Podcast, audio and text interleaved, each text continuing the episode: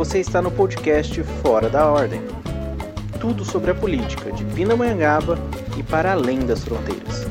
Apresentação: Giovanni Romão e Mendes. Produção: blog Papo Sem Censura e jornal Opuri. Bem-vindos.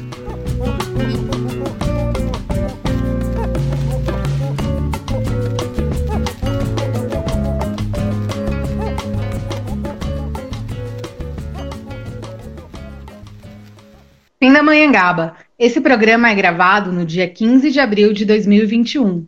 Dados da Covid-19. Pindamonhangaba contabiliza 10.384 contaminados pelo coronavírus e 201 óbitos decorrentes diretamente da doença. A taxa de ocupação da UTI pública é de 109% e da UTI privada 100%. Foram vacinados 17.983 pessoas na primeira dose e 6.208 na segunda dose. No episódio de hoje, a campanha de doação de cestas básicas, seu viés caritativo e o abandono da assistência social, a falta de medidas econômicas para conter a pandemia, transporte público, vereadores ensaiam oposição à gestão. Você vai ver também a fala transfóbica, transfóbica de um grupo de vereadores em um programa de rádio e a ameaça ao servidor público por um vereador em uso da tribuna. Alguma coisa está fora da ordem. Olá, Mendes. Saudações, Vídeo. Olá, amigos e amigas que estão aqui em mais uma edição do Fora da Ordem, terceira edição do Fora da Ordem, seguindo aí nos dados de informação da Mendes, já pegando o gancho, é, falando sobre a vacinação. Pinda está na fase de vacinação de primeira dose para os idosos com 67 anos ou mais. Essas vacinações nessa sexta-feira acontece no CIAF Saúde da Mulher. A segunda dose para 70 anos, 74 anos ou mais acontece nos seis postos de saúde é, do município no mesmo período. Então esses são os dados aí do Covid, como é que está a nossa situação da saúde pública, também de vacinação. E assim a gente começa o nosso, a nossa terceira edição do podcast que tem muitos assuntos densos hoje, né, Mendes? A gente tem bastante áudios de, de especialistas, de militantes aqui que vão agregar bastante na nossa discussão hoje. É uma semana intensa na política de Pindamonhangaba, né, Giovanni? Várias coisas que merecem ser comentadas. E vamos lá, é isso aí. Então vamos começar, porque a gente não pode parar. E só lembrando, a Mendes colocou aí a ocupação dos leitos em Pindamonhangaba ainda é elevadíssima, né, acima de 100% das UTIs públicas. E amanhã, é, na sexta-feira, no caso se alguém ouvir o podcast no sábado, né, mas na sexta-feira, amanhã, dia é, 16 de abril, o governo do estado de São Paulo vai deve anunciar uma nova reclassificação do Plano São Paulo. Vamos ver o que vai fazer. Há uma expectativa de flexibilização das fases. O Mendes, começar falando da questão da campanha da doação de cestas básicas. É, não só para o que vem, mas para o que já está acontecendo. O Pinda recebeu recentemente 900 cestas básicas vindas do governo do estado de São Paulo, fora as cestas básicas arrecadadas em doações, tudo acontecendo via Fundo Social de Solidariedade. É, a gente vai falar isso aqui, vai colocar isso aqui. A Secretaria da Assistência Social numa posição extremamente coadjuvante nesse processo e filas enormes concentradas na região central de Pinda, justamente no prédio onde funciona o Fundo Social de Solidariedade para a distribuição dessas cestas, Mendes. Então, essa é a política que Pinda está fazendo para fazer chegar alimento para as pessoas. Dígio, é, na última sessão, que foi na terça-feira, né? É, trazer aqui as palavras-chave de novo, né? É, a gente ouviu muitos elogios, né? Várias moções, homenagens, elogios, né? É, principalmente a gestão, né? É, os vereadores aí é, reclamam e na mesma, na mesma, no mesmo uso da tribuna é, teceram elogios a quase todas as secretarias, né, da prefeitura. É, a gente teve também, é, como a gente vai abordar daqui a pouco, né, os vereadores falando de descompromisso com a gestão e tal, mas uma da, um outro tema, né, a terceira palavra-chave aí, é, ou assunto mais comentado pelos vereadores, foi é, da questão da arrecadação de cestas básicas. É, alguns vereadores é, ensaiaram alguma coisa ali sobre medidas de emprego e renda, né? Teve a vereadora Regininha falando é, sobre aumento do PAD, é, enfim, mas, a, mas o tom geral mesmo, de, ouvido em quase todas as falas, foram vereadores dizendo que fariam é, ofícios, requerimentos para supermercado, para fábrica, é, vereadores já dizendo ali que arrecadaram não sei quantas cestas básicas, né, e tratando isso é, como a política é, de, de suporte, né, ao isolamento durante o, a pandemia, né. É, como, como a gente já abordou nos programas passados, é, a gente tem uma grande dificuldade aqui em Pindamonhangaba, que é das coisas serem colocadas nos termos certos, né? Então a gente está falando já vários programas, né? É, não são tão vários assim, porque a gente está no nosso terceiro episódio, mas a gente está falando em todos os programas, né? É, da questão da assistência social é, em, e, e da caridade, né? Do viés assistencialista, que é o que tem sido a tônica é, das medidas né, é, de suporte aos trabalhadores em Pindamonhangaba. Como você falou, as cestas básicas sendo distribuídas nos fundos sociais, é, os CRAS é, sem participação alguma nisso. A gente tem que lembrar, Giovanni, que as políticas de assistência social no Brasil, embora muito setorizadas, muito deficitárias, né? É, a gente não tem uma assistência social aí que consiga é, agir, né, que consiga atuar é, como a gente necessita num país que, é, que tem tanta desigualdade social como é o Brasil. Mas ainda assim, essas políticas que, tão, que estão aí, né, elas são políticas é, que são frutos de muito estudo, muita luta, né, das assistentes sociais. Eu falo das assistentes sociais porque é uma profissão é, predominantemente feminina, né? É, e aí tem, tem uma luta histórica aí para conseguir colocar na Constituição Federal de 1988. Aqui em Pinda mesmo, a gente lembra que a Secretaria de Assistência Social foi uma demanda que teve início lá no primeiro fórum, né? Foi onde é, a gente falou muito da necessidade de uma Secretaria de, de Assistência Social. É, e nesse momento, onde é tão necessário usar os mecanismos dos, dos instrumentos que a assistência social é, institucionaliza, é, a assistência social de Pindamonhangaba está totalmente esvaziada. A assistência aos trabalhadores ela é feita, como a gente, como eu vou falar aqui milhões de vezes, por um viés caritativo. A gente tem a figura da primeira dama, né, que está sempre nesse lugar é, de ser a, a mulher modelo, bondosa, né, é, que é uma coisa extremamente cristã também, e é uma coisa extremamente é, conservadora, uma postura extremamente conservadora, né? É, fazendo caridade, enquanto o homem cuida ali das políticas é, do que importa, né? Essa mulher que é, eu estou falando de uma forma genérica, né, sobre, sobre essa figura, mas é isso que a gente vê nos fundos sociais e esse papel que as primeiras damas representam, né? É uma mulher ali com uma numa postura cristã, numa postura que está ajudando aos pobres, né? É, e aí o homem fazendo a política, cuidando dos negócios, do dinheiro dos empresários. É assim que, a, é assim que é, as pautas que são da assistência social estão sendo lidadas, estão é, sendo né, desenvolvidas é, totalmente ao largo é, das políticas do que os movimentos de assistência social pregam.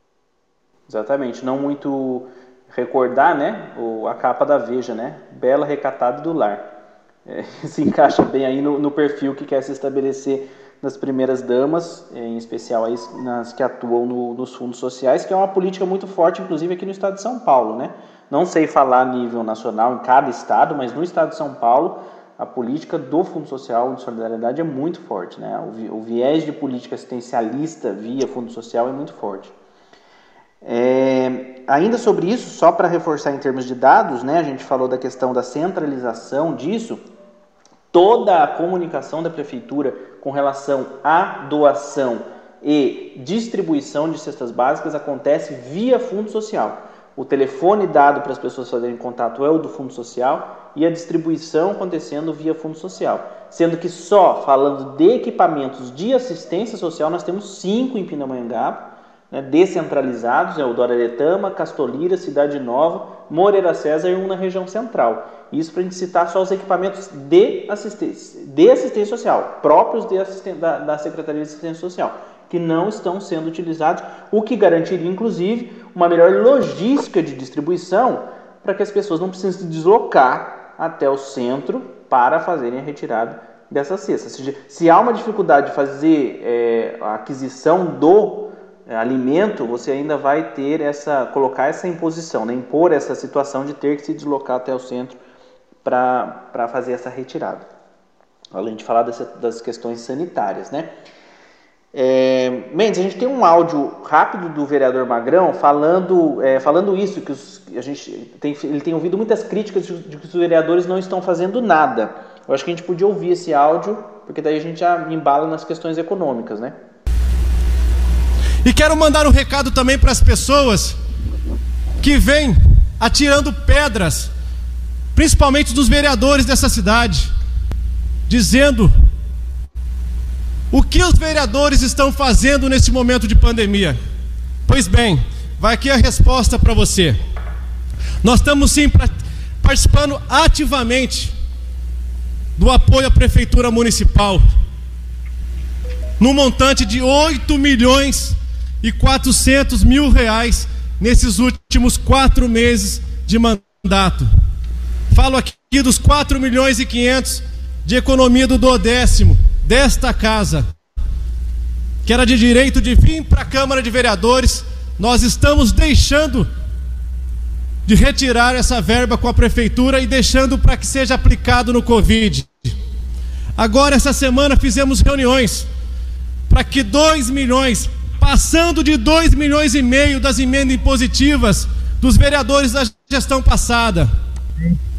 Quero aqui agradecer um por um. O vereador Renato está aqui que fazia parte da gestão passada juntamente comigo, e dos outros nove vereadores que não estão mais aqui com a gente. Quero agradecer esses 2 milhões e 500 mil, mil reais que serão aqui aprovados e apreciados por cada vereador dessa gestão, aonde 1 milhão e 800 será encaminhado para contratações de profissionais da saúde, enfermagem, médicos, auxiliares e outros mais.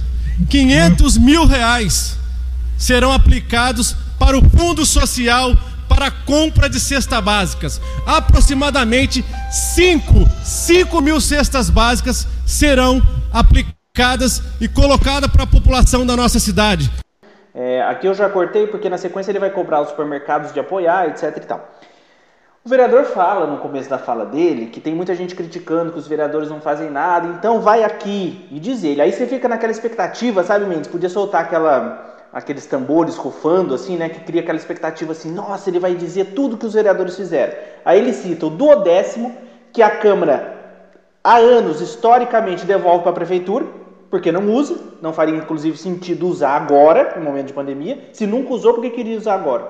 Então, a, a Câmara sempre devolve o duodécimo para a Prefeitura, é, ou, no caso, deixou de receber, né, já antecipou o, a, o não recebimento, esse dinheiro ficou na, no Poder Executivo, e citou a questão das emendas impositivas, é, que, diga-se de passagem, se fosse uma preocupação real deles, já teriam discutido isso lá atrás, antes de fazer as emendas impositivas. Até porque vão ter que fazer um projeto agora para autorizar esse remanejamento das emendas impositivas. Por que, que já não se pensou isso lá atrás?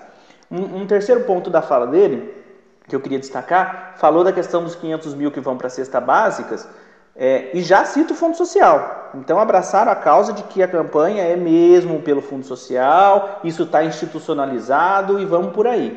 E um último ponto que eu queria dizer, vereador. Vocês vão me desculpar, mas vocês, não só vereadores, mas os políticos de Pindamonhangaba, quando eu falo os políticos, são que ocupam, ocupam cargos eletivos ou cargos de indicação, não fizeram nada. Há um ano vocês estão vivendo vida de patrão porque vocês não coçaram o próprio bolso. Pessoas sem renda, pessoas cortando renda, vocês, vereadores, continuam ganhando R$ 9.500 de salário, os secretários 16 mil reais, o prefeito mais de 20 mil reais, secretário de junto mais de 10 mil reais, 12 mil, reais, vocês não cortaram no próprio salário. Se a gente fizer uma conta rápida aqui, de, de até 50% de redução por um período de quatro meses, a gente está falando de 200 a 300 mil reais de economia por mês. Isso daria para fazer muito. O senhor, o senhor, na própria fala, falou que 500 mil vai comprar 5 mil cestas básicas. Então, vereador, sinto muito, vocês não fizeram nada, estão levando vida de patrão. Um ano levando de vida de patrão. Os políticos de Pindamonhangaba, eleitos e indicados para cargos políticos de Pindamonhangaba, tomaram uma decisão, escolheram um lado, o lado dos mais fortes na, na, no dinheiro, né? O lado dos mais poderosos. Essa é a verdade. Vocês não fizeram, desculpa, vereador, mas vocês não fizeram nada definitivamente, né? É, inclusive, na fala dele, até queria reforçar isso, Mendes, esse é um assunto que a gente pode deixar de repente para tratar na segunda-feira, no nosso shot ou na próxima edição, que me chamou muito a atenção. Não sei se você é, acompanhou isso na fala dele na hora que ele fala da, da empresa que administra o estacionamento rotativo de Pindamonhangaba.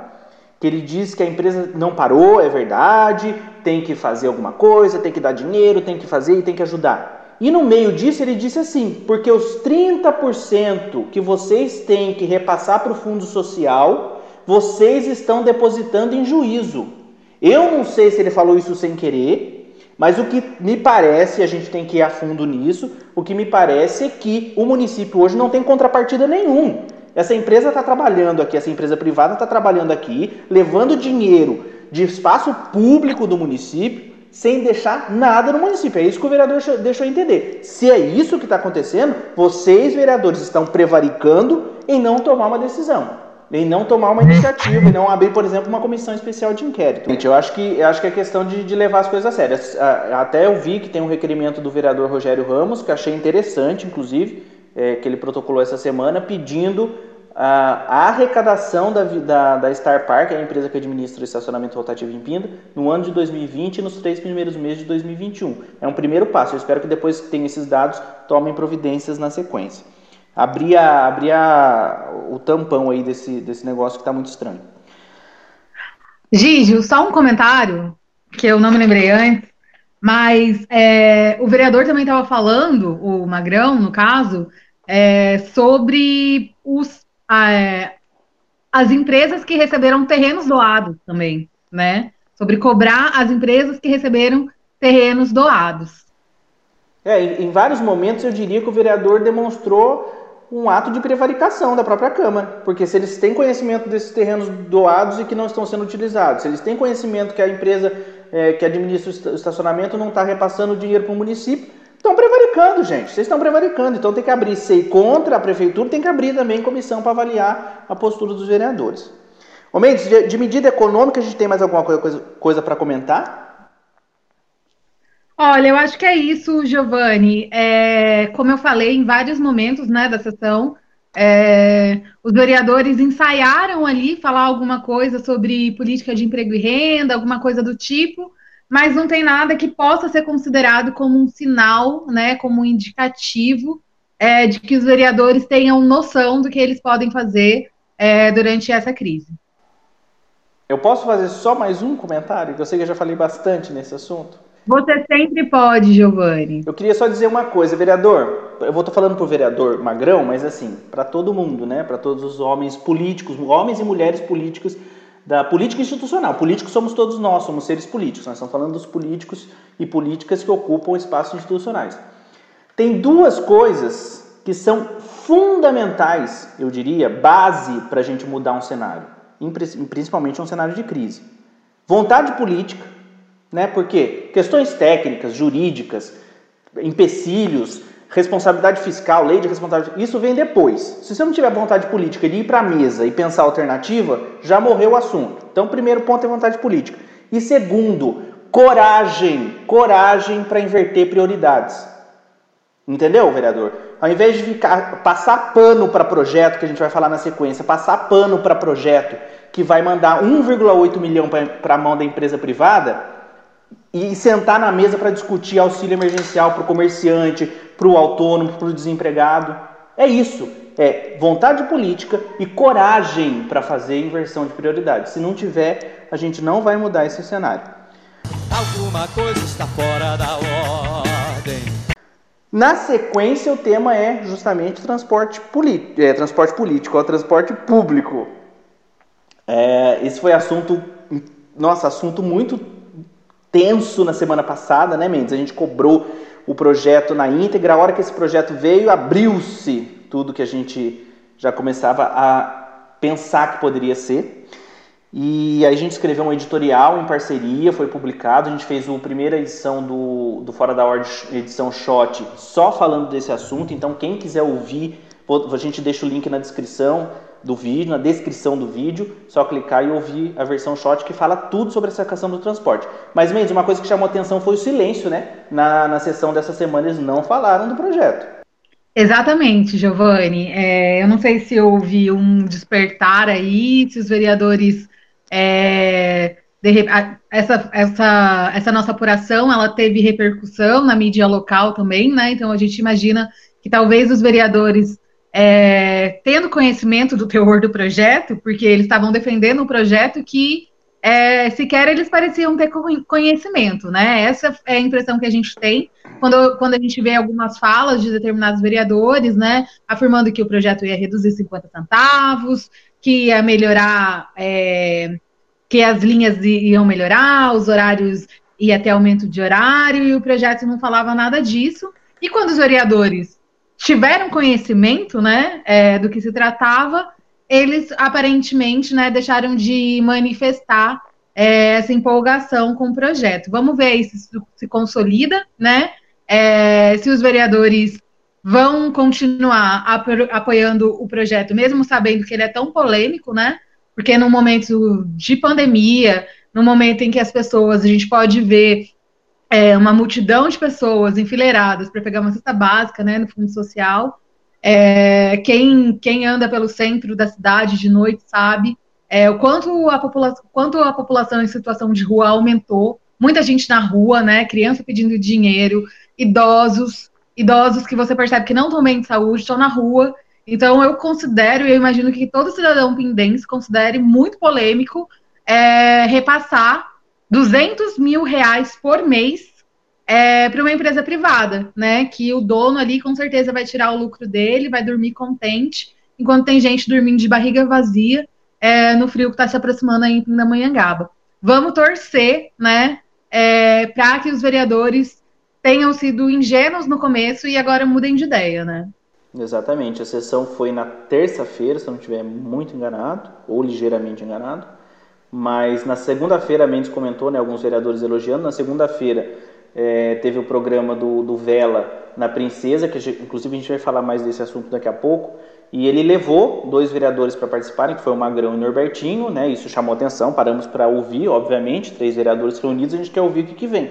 E tirando as brincadeiras, muita brincadeira, etc., teve um ponto ali que ele falou que eles elogiaram o projeto, todos eles elogiaram o projeto. Mas aí na terça-feira, na sessão de terça, ninguém falou do projeto, né? Então vamos ver o que, que, que vem pela frente.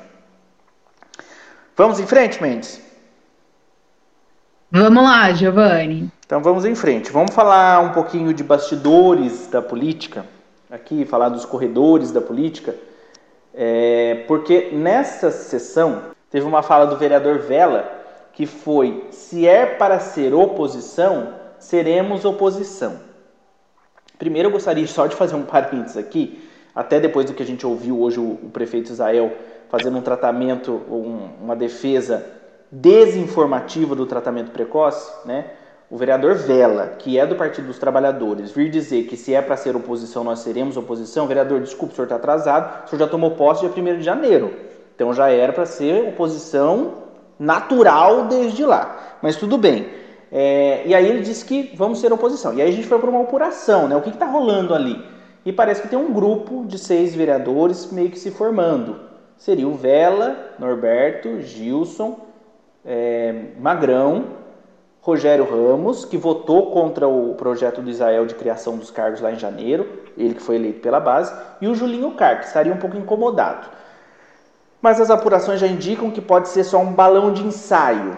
Né? Essa, uma, vamos, é. O Norbertinho também se manifestou nesse sentido, né, Gigi? Na última sessão, é, a fala dele foi a seguinte: que ele não iria adular, né? É, eles falando também que não iam ficar de joelhos para ninguém, que a Câmara era combativa. Esse foi o tom do discurso. Ao mesmo tempo que teceram elogios a quase todos os as secretarias, né? Como, como é, eu tinha falado no começo do programa. Então, estão meio lá, meio cá, em cima do muro. Vamos ver como isso se modifica aí, ou não. A questão é tomar posição, né? É preciso tomar posição. Então, não há problema você ser situação. Admita que é e vamos em frente, né?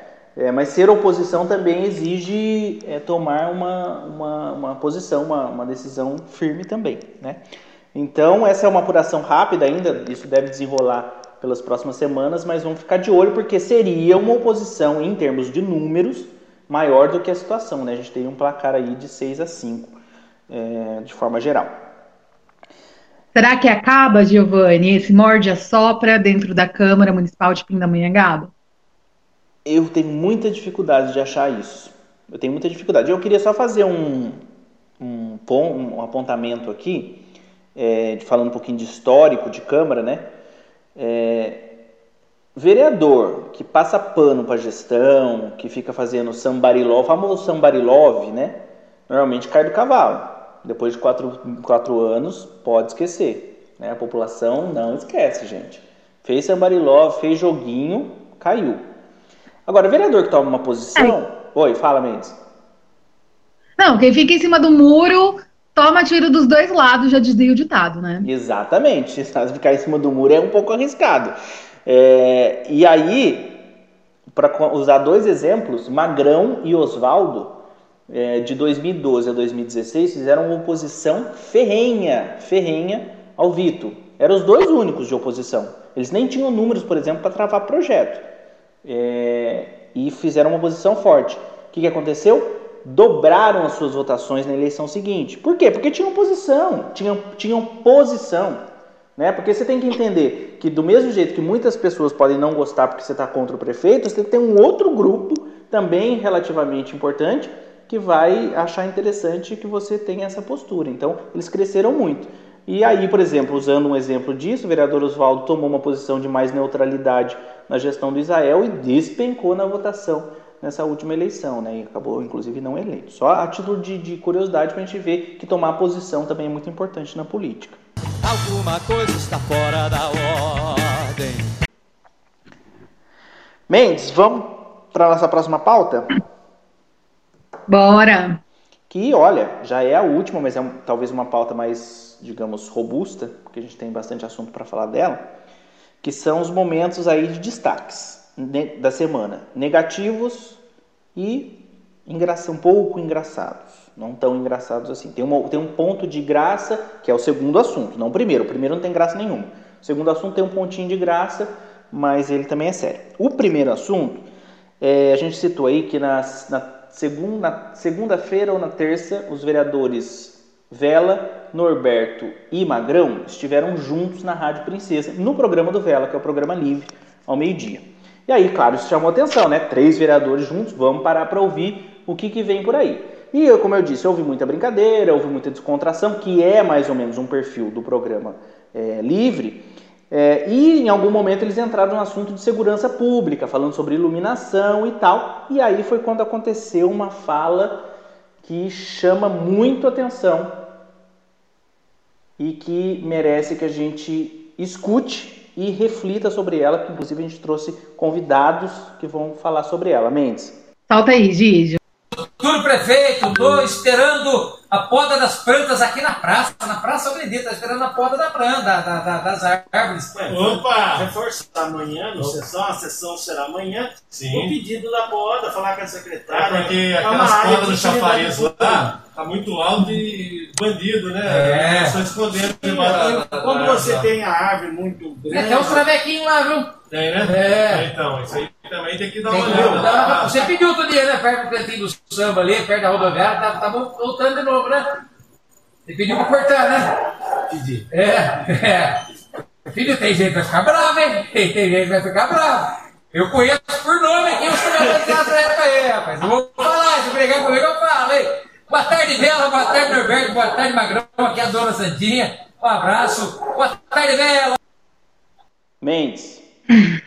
A gente tem dois convidados daqui a pouquinho para falar, duas convidadas para falar, mas antes que elas falem, a gente faz os nossos apontamentos e depois a gente deixa que elas falem. Diga lá, Mendes.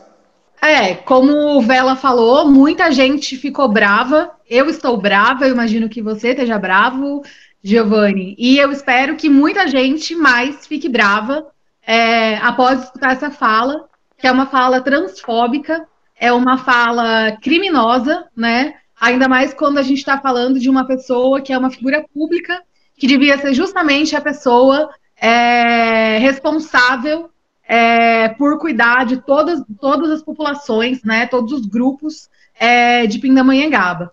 É, o Brasil é o país que mais mata transexuais no mundo, né, foi, foi um aumento de 41% é, no número de transexuais e travestis assassinadas no Brasil, um aumento de 41% em relação ao ano anterior, esses dados são da, do ANTRA. É, e justamente quem morre são essas mulheres, são essas travestis, transexuais, que estão na rua é, porque não há política de emprego e renda é, para as travestis, para as transexuais. Então, elas têm que se colocar nesses serviços, né, que são totalmente violentos, que são totalmente é, inseguros, né, e acabam muitas vezes perdendo a vida, né.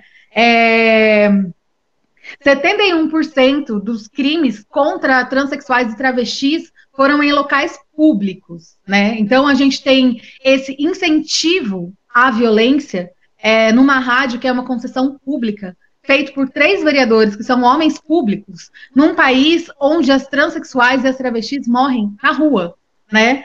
É, 78% dessa população que morre na rua são, são transexuais e travestis negras.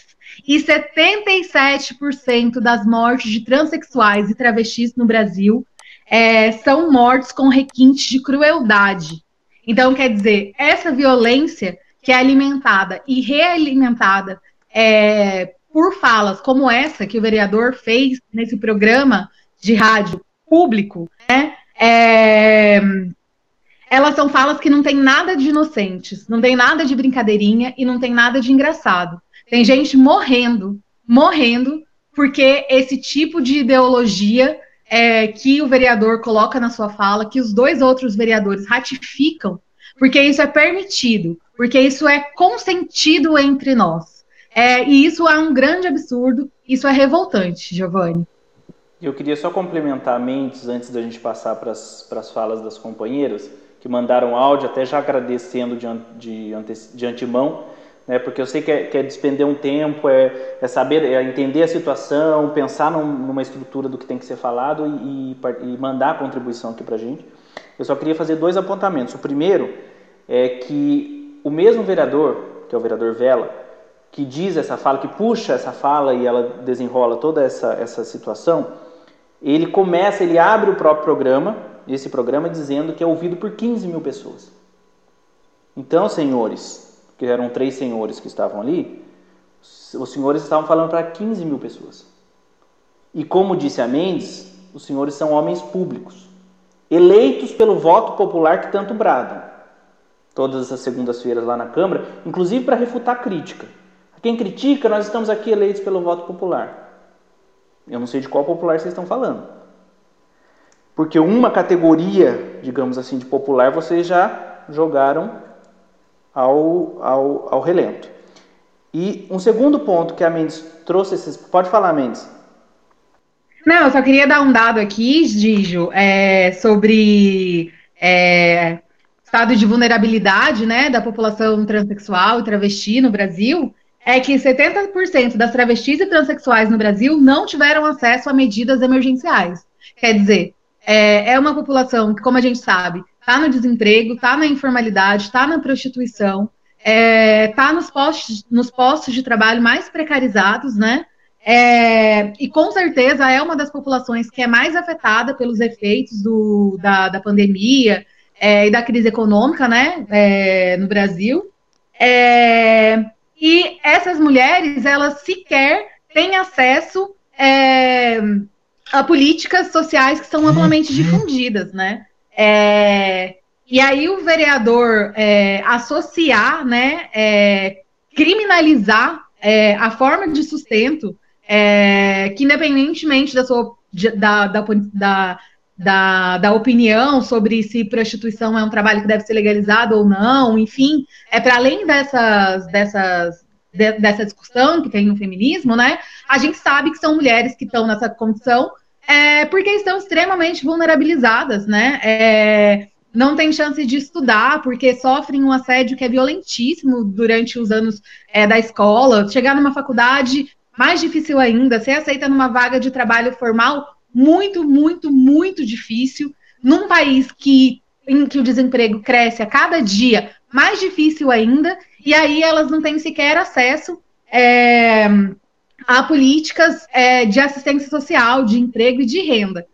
E aí, quando elas estão na rua, né, é, ouvem, são alvo né, dessa violência de gente que podia e não faz nada para tirar essas pessoas da rua, não com violência, não com segurança pública, não chamando polícia, né? É, mas com, com trabalho, com renda, com condições melhores, né? Então, assim, é duplamente cruel, é duplamente hipócrita, e para falar isso também, no país, né, onde é, matam mais transexuais, matam mais travestis, mas é o país onde mais se consome é, pornografia de mulheres transexuais, de travestis. É, então tá aí a hipocrisia, né?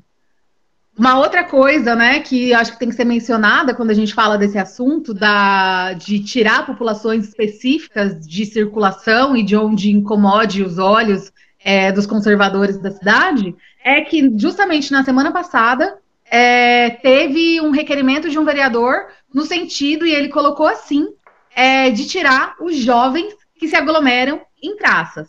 E aí é, a gente tem esse. É, a gente tem essa coisa aqui em Pindamonhangaba, já é uma coisa que a gente está falando há muito tempo, né? É, dessas políticas, é lógico que não, que não é recomendado que a juventude fique na praça, é, mas a gente está numa cidade que em dezembro estava com bares lotados e apinhocados, né? Tava, não foi uma cidade que abriu o comércio Natal como se nada estivesse acontecendo e os números da pandemia lá é, subindo loucamente. Então, assim, eu não estou fazendo uma apologia a que a juventude deva se aglomerar nas praças nesse momento. É, pelo contrário, a gente precisa da nossa juventude viva, né? É, até para um dia substituir é, esse entulho conservador é, de que a gente está sendo obrigado a falar nesse momento. Só que o que eu, queria, o que eu quero dizer é que é, o problema do, daquele vereador em específico era a juventude que ouve funk na praça.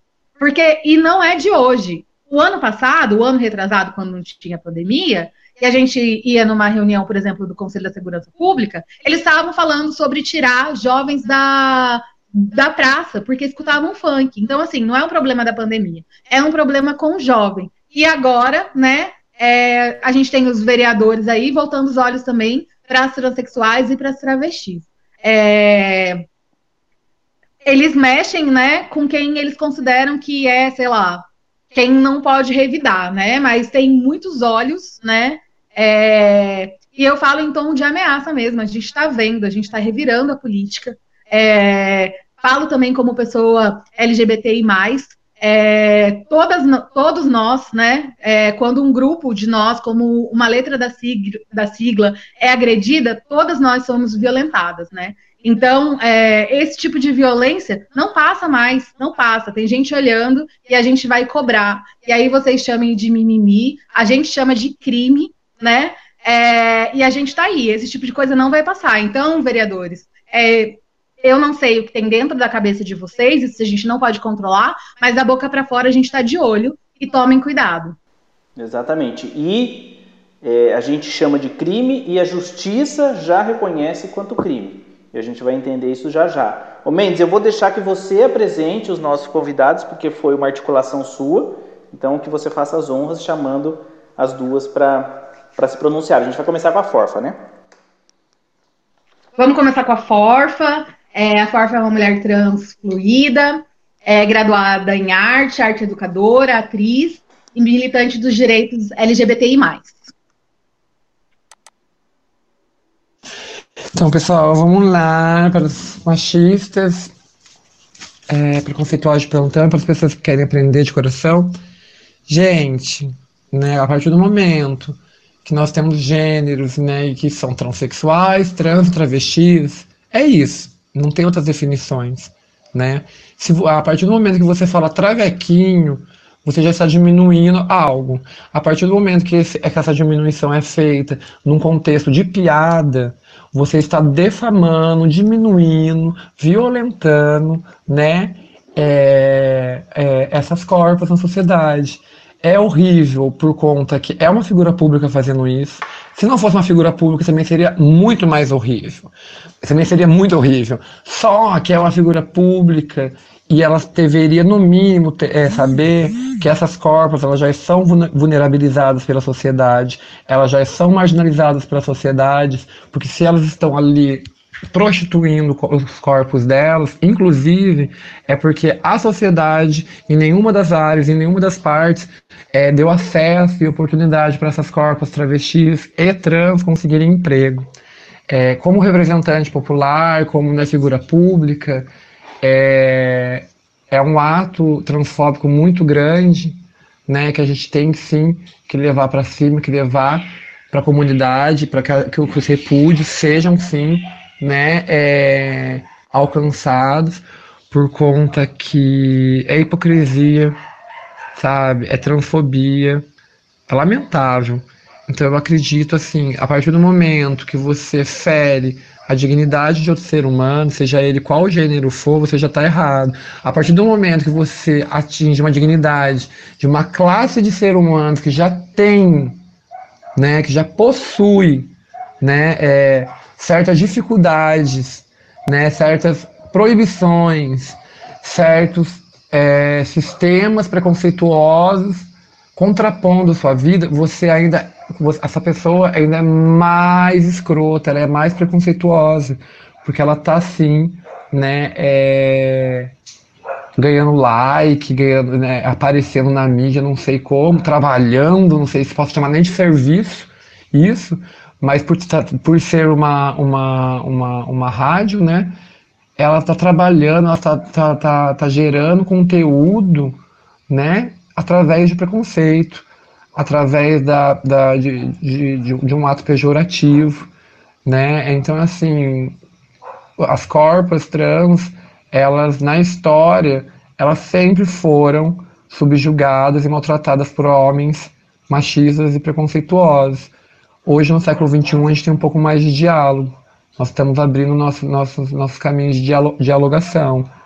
Então, é, é isso, né? Eu acredito que ninguém goste Ninguém gosta de estar tá, de tá sendo humilhado e muito menos por pessoas que deveriam cuidar do povo, por pessoas que deveriam estar tá ali no seu dia a dia querendo agregar coisas positivas para uma população. Né? É lamentável, o outro humano também faz parte né, desse sistema patriarcal machista branco, preconceituoso, né? Então, gente, vamos lá. É travesti, é trans, é transexual, né? E independente se, se, se, for piada ou não, é com esses termos que a gente tem que usar, né? E o, a diminuição disso e as piadas sobre isso é crime, é transfobia, né? Não tem como a gente passar pano para isso, né? Obrigada, Forfa. Abraço.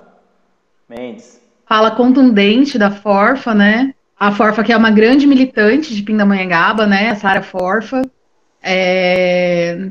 Arte educadora, né? Atriz, é... que está aí na luta por todas as pautas progressistas. É... Sempre que é chamada, né? Uma militante valiosíssima que a gente tem em Pinda. É... eu acho que a fala dela é, expressa aí todo o repúdio, né, é, que tem que ser sentido quando essa fala do Vela, ratificada pelos outros vereadores, né, o Magrão e o Norbertinho, é, quando ela é escutada. Se você ouve isso é, que os vereadores falaram e não sente nada, eu acho que a pessoa já está completamente podre por dentro, né? É, agora a gente vai chamar a fala da Ana, né? É, a Ana Toscano é graduada em Direito é, pelo Mackenzie, é mestre em Direito Constitucional pela PUC, especialista em Políticas Públicas e Justiça de Gênero pela Claxo e com qualificação para atendimento e atuação jurídica em casos de violência doméstica e de gênero pelo IBCCRIM. Ela também é professora é, assistente da Faculdade de Direito da PUC é, e ela falou dos aspectos normativos é, a respeito dessa fala transfóbica. Vamos escutar. Aqui quem fala é Ana Clara Toscana, sou advogada, mestre em Direito Constitucional e especialista em Políticas Públicas e Justiça de Gênero. Eu estou aqui para falar com vocês sobre a situação que ocorreu envolvendo três vereadores aí de Pinda é, em um programa de rádio onde eles emitiram falas transfóbicas e utilizaram termos considerados transfóbicos. Em razão disso, eu acho que é importante a gente analisar é, juridicamente três pontos envolvendo essas falas dos vereadores. Primeiramente, a gente vai falar um pouquinho sobre a questão da imunidade parlamentar de vereadores. Outra coisa, a gente vai falar um pouquinho sobre o crime de LGBTfobia e sobre a utilização de termos transfóbicos e LGBTfóbicos e como seria a melhor forma e quais os melhores termos e qual a consequência da utilização de tais termos. Então vamos lá, começando. A questão da imunidade parlamentar de vereadores, ela não é a mesma do, da imunidade parlamentar estendida aos deputados e senadores. Então, em relação aos vereadores, a imunidade que existe sobre eles é somente a imunidade material, aquela, ou seja, aquela que envolve as suas falas e opiniões durante o exercício da sua função legislativa na circunscrição do município onde eles exercem tal função. Então, eles não possuem a imunidade formal e a imunidade processual. Dessa forma, eles podem sim ser responsabilizados e presos por crimes comuns e presos em flagrante por crimes inafiançáveis.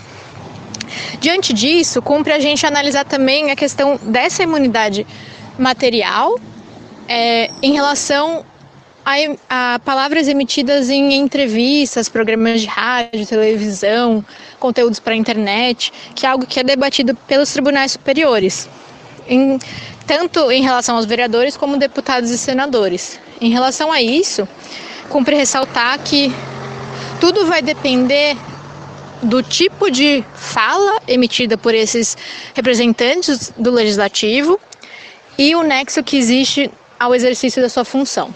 Como dito, a imunidade formal, material, desculpa, somente se enquadra no exercício da função legislativa.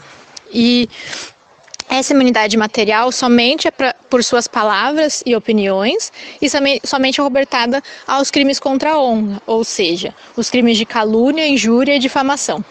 Assim, a gente tem que observar, como já aconteceu em diferentes casos em que chegaram tanto ao STJ como ao STF, se existe ou não o nexo entre as falas e a participação do vereador, senador ou deputado nesses programas e a sua função legislativa. Já existe decisões envolvendo que sim, dependendo da fala, existia uma, um nexo de causalidade entre a fala e a função, então estaria sim acobertado pela imunidade, mas também existe decisão, inclusive muito relevante, muito famosa, é, que não estava cobertado e não existia nexo, então a imunidade não podia ser verificada, como é o caso do então, aquela época, deputado Jair Bolsonaro, ao emitir a fala que a outra deputada deveria merecia ser estuprada. Então existe, existe um processo contra o deputado Bolsonaro para que ele indenizasse a deputada em relação ao que foi dito.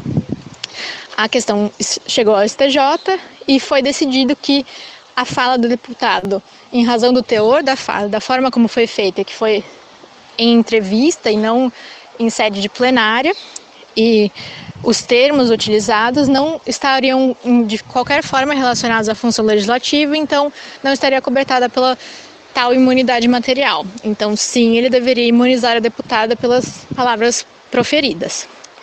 E a questão agora do crime de LGBTfobia, a gente tem que lembrar que até 2019 não existia previsão legal de crimes envolvendo a LGBTfobia, existia assim aplicação conexa de outras situações ou leis municipais, leis estaduais, mas não um crime de fato envolvendo a questão de LGBTfobia.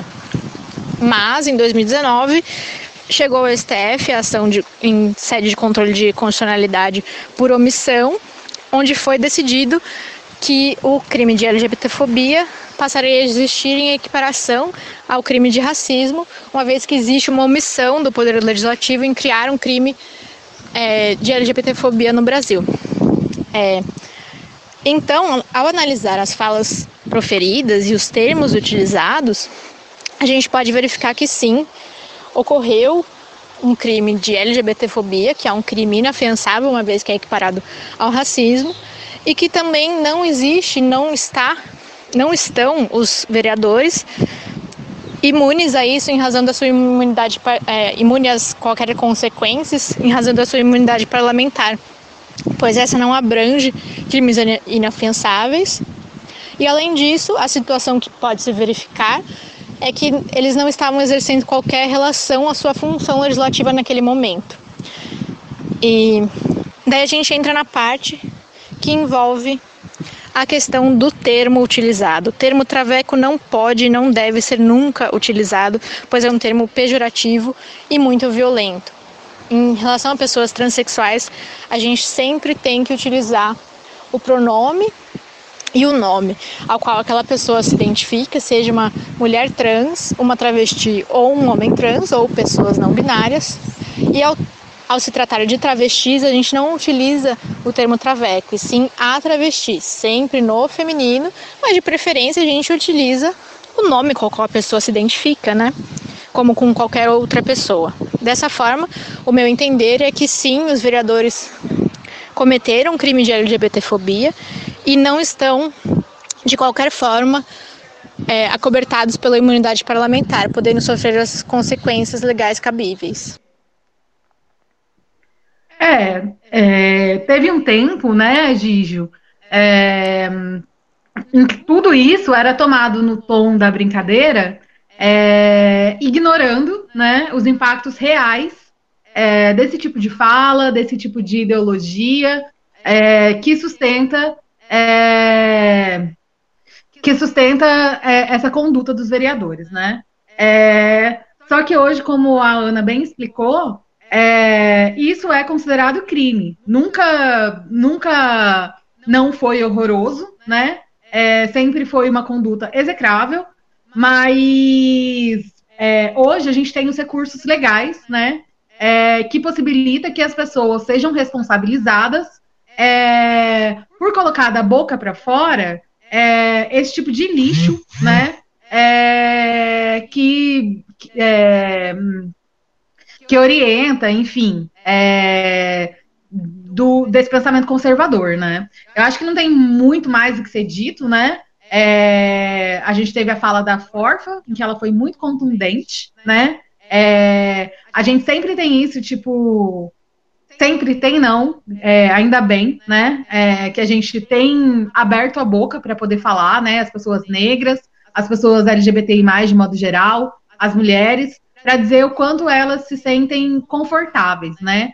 É, mas justamente por ter sido durante muito tempo é, é, um aspecto, inclusive, do humor profissional, né? Quantos humoristas aí não se sagraram é, fazendo piadas é, de gays, de lésbicas, é, fazendo chacota, né? É, da forma como as pessoas são, né? Na televisão aí, gente falando de aspectos da natureza de outras pessoas, né? Como cabelo, como a gente viu na mídia agora. É, e eu me lembro de que quando eu era pequena, é, quando alguém pronunciava algum, alguma ofensa racista, é, principalmente na escola.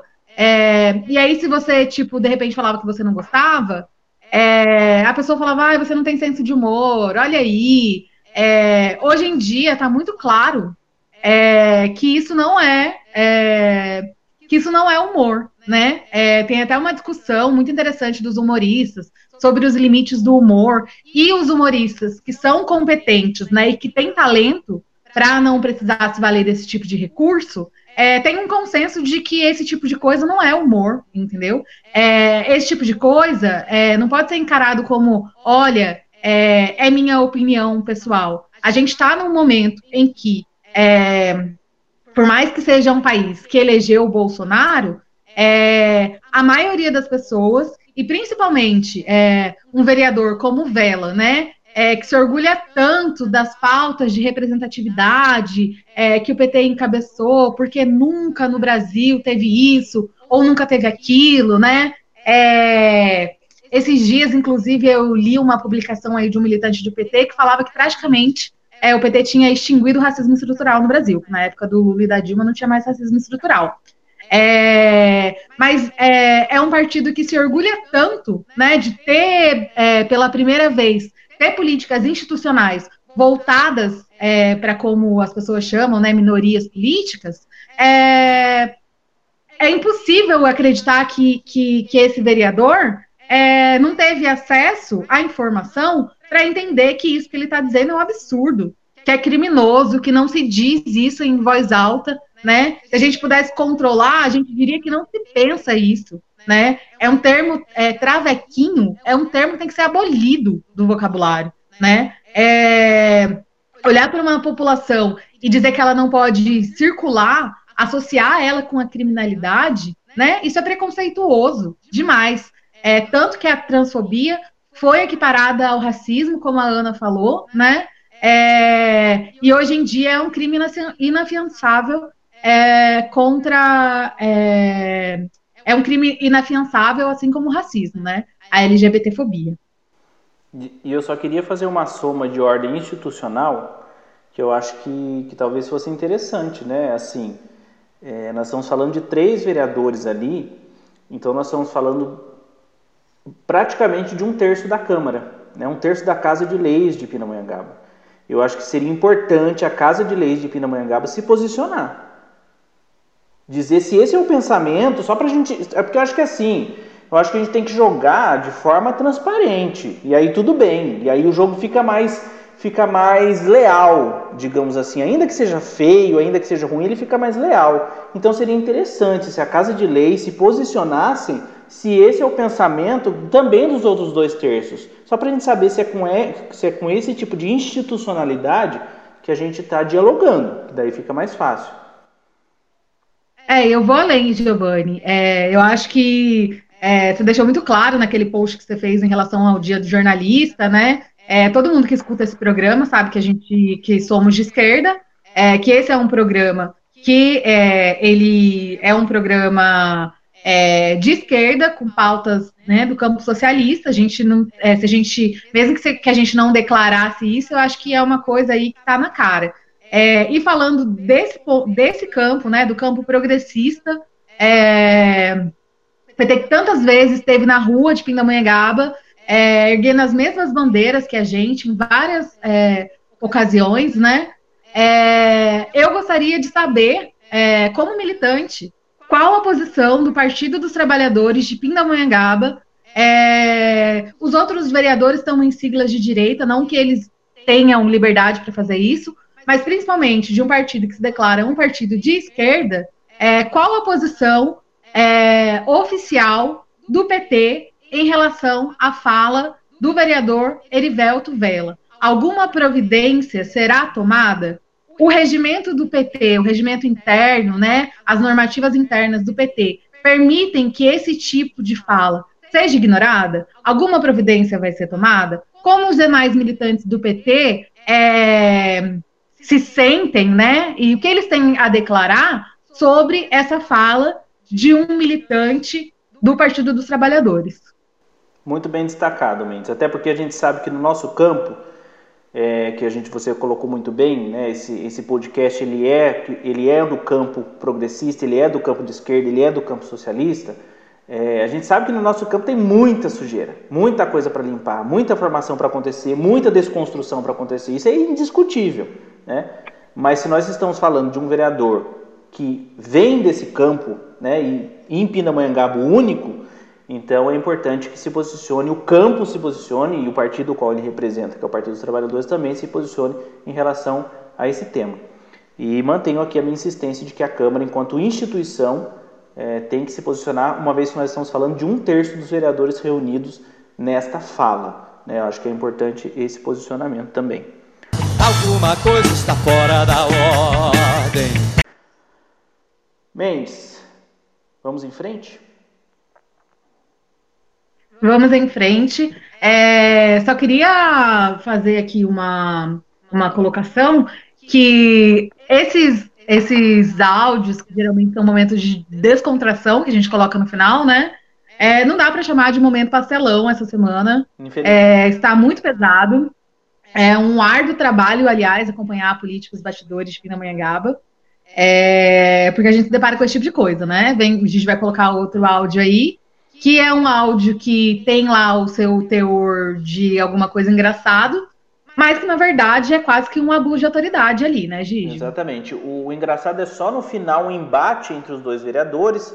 Né? O Magrão traz uma fala um pouco mais enfática, para a gente não usar outra, outra expressão nesse momento, depois a gente usa outras expressões mais adequadas e o vereador Cal tenta colocar ali uns panos quentes. Mas, em resumo. É, e é engraçado também porque é, tem aquela história anedótica muito famosa, né?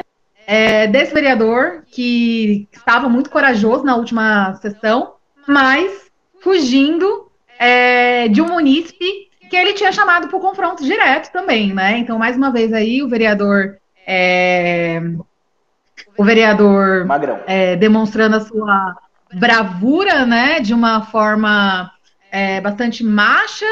E aí a gente quer saber, né? Será que, tipo, se, o, se a pessoa aparecer ali, dessa vez ele corre ou não corre, né? Essa é a parte engraçada. Vamos ouvir. Vereador Magrão. Mas eu gostaria de chamar a atenção aqui também, senhores secretário de Desenvolvimento Econômico, Fundo Social e Secretaria de Assistência Social do nosso município.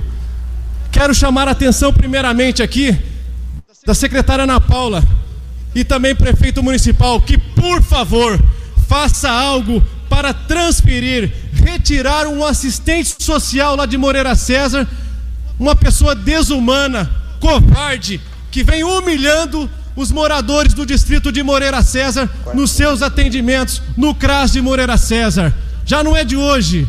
São mais de 10 reclamações diárias que eu estou tendo desse assistente social. E há muito tempo ele vem fazendo isso com as pessoas. E nesse momento não podemos deixar isso acontecer. São pessoas ligando chorando para esse vereador, dizendo que estão sendo maltratadas por esse assistente social. Não dá mais para segurar esse camarada lá. É preciso transferir, abrir um processo administrativo contra esse servidor covarde que presta um desserviço no CRAS de Moreira César. Eu gostaria que o senhor falasse isso para mim, assistente social. Tudo que o senhor fala para as pessoas que estão com dificuldades na nossa cidade, que precisam de, de alimentação e da sua cesta básica. Se eu não dou-lhe um tapa na sua orelha. É só ter cuidado com as palavras, tá? A gente tem que ter cuidado com as palavras aqui. Não vamos começar com violência, que a nossa Câmara está dando o recado, mas sem violência. Nós com violência não deve a violência. Bom, tá aí, tá aí a fala do vereador Magrão. É, o Cal fechou, né, falando ali, pedindo para não, não ter violência. Eu queria até aproveitar que o, que o Cal falou e dizer que o Cal me ligou hoje, Mendes, para justificar que semana que vem a sessão de Câmara que tinha sido convocada para segunda ficou, vai ser alterada para quinta, porque um vereador, é, dois vereadores tiveram uma confirmação de agenda para segunda-feira, então a sessão teve que ser mudada para quinta-feira. Só queria fazer dois apontamentos em relação a isso. Primeiro, que isso tudo é consequência de uma sessão que não tem mais dia, né? Então, fica os dias ficam em aberto, cada semana é num dia, então o vereador realmente não consegue acertar a agenda. E segundo, que dois vereadores a menos ainda assim dá quórum. a sessão poderia ser mantida na segunda-feira, não era problema. Sobre o fato que a gente acabou de ouvir, é, a Mendes falou bem no começo, né? Falou grosso o vereador com o servidor público, né? Mas é engraçado como eles falam pianinho com a gestão, né? Como eles falam pianinho com o patrão da Viva Pinda, como eles falam pianinho com o patrão, com o patrão da Starpar, como eles falam pianinho quando o comissionado, que eu não me, não me recordo mesmo o nome, é, quis expulsar a, as, pessoas, as mães que estavam protestando na frente do pronto-socorro contra o Israel, as mães da, daquele grupo Mães de Azul. O vereador foi lá, é, vereador não, um comissionado da gestão foi lá botando banca querendo expulsar a manifestação. Contra, contra essas pessoas, o vereador não fala grosso. Então é muito curioso, né? Que, que contra um servidor público, se o servidor público cometeu erro, cometeu erro, a população tem canais, pode denunciar, vai se abrir sindicância, etc, etc. Mas é curioso que um vereador é, tome essa postura com uma pessoa especificamente e não com os grandões, né, com os poderosos, Mendes. É, e ele tá, além da, além da ameaça, né, é, que é crime, né, eu acho que daqui a pouco a gente vai ter que abrir uma sessão policial é, para comentar a política de Pindamonhangaba, porque não tá fácil.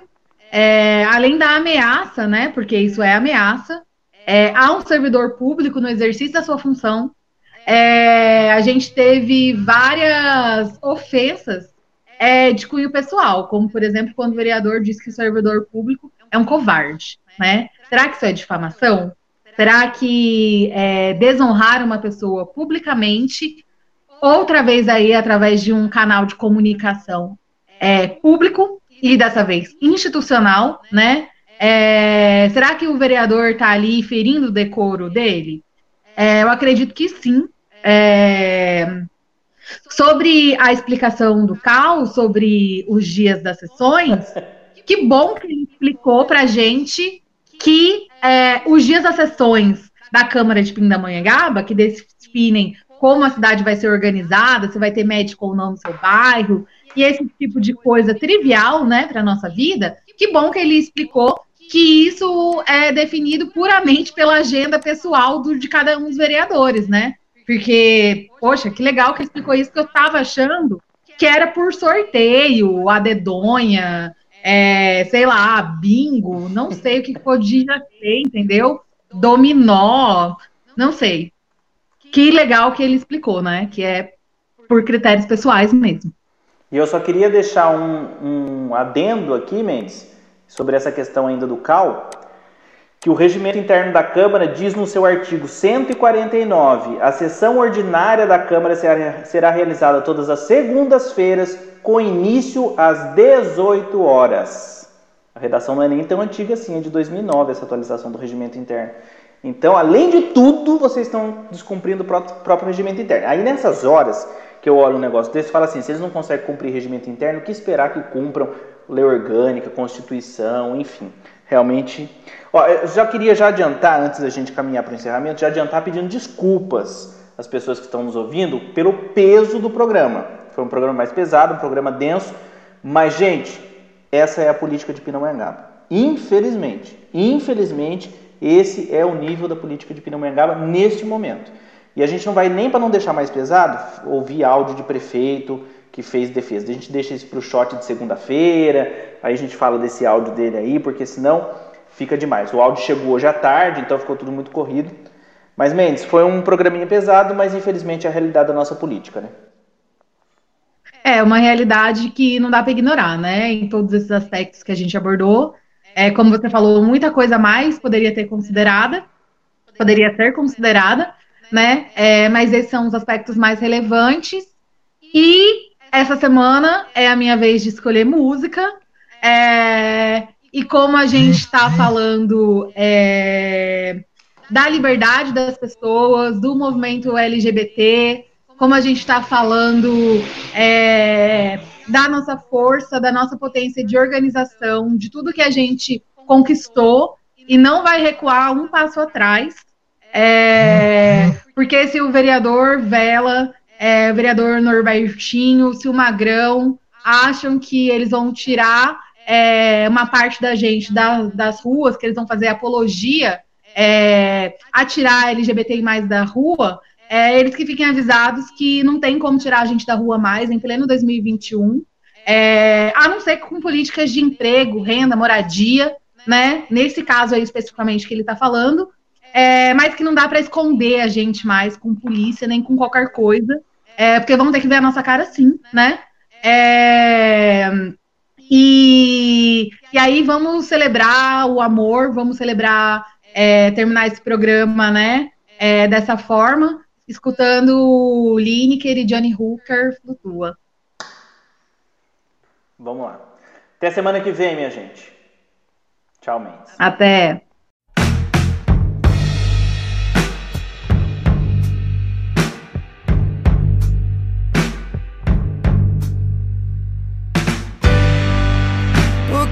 Vão dizer de nós? Seus pais de Deus e coisas tais. Quando virem rumores do nosso amor.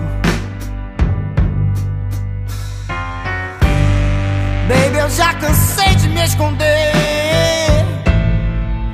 entre olhares sussurros com você. Somos dois homens e nada mais. Eles não vão vencer, baby, nada de ser em vão. Antes dessa noite acabar, dance comigo a nossa canção.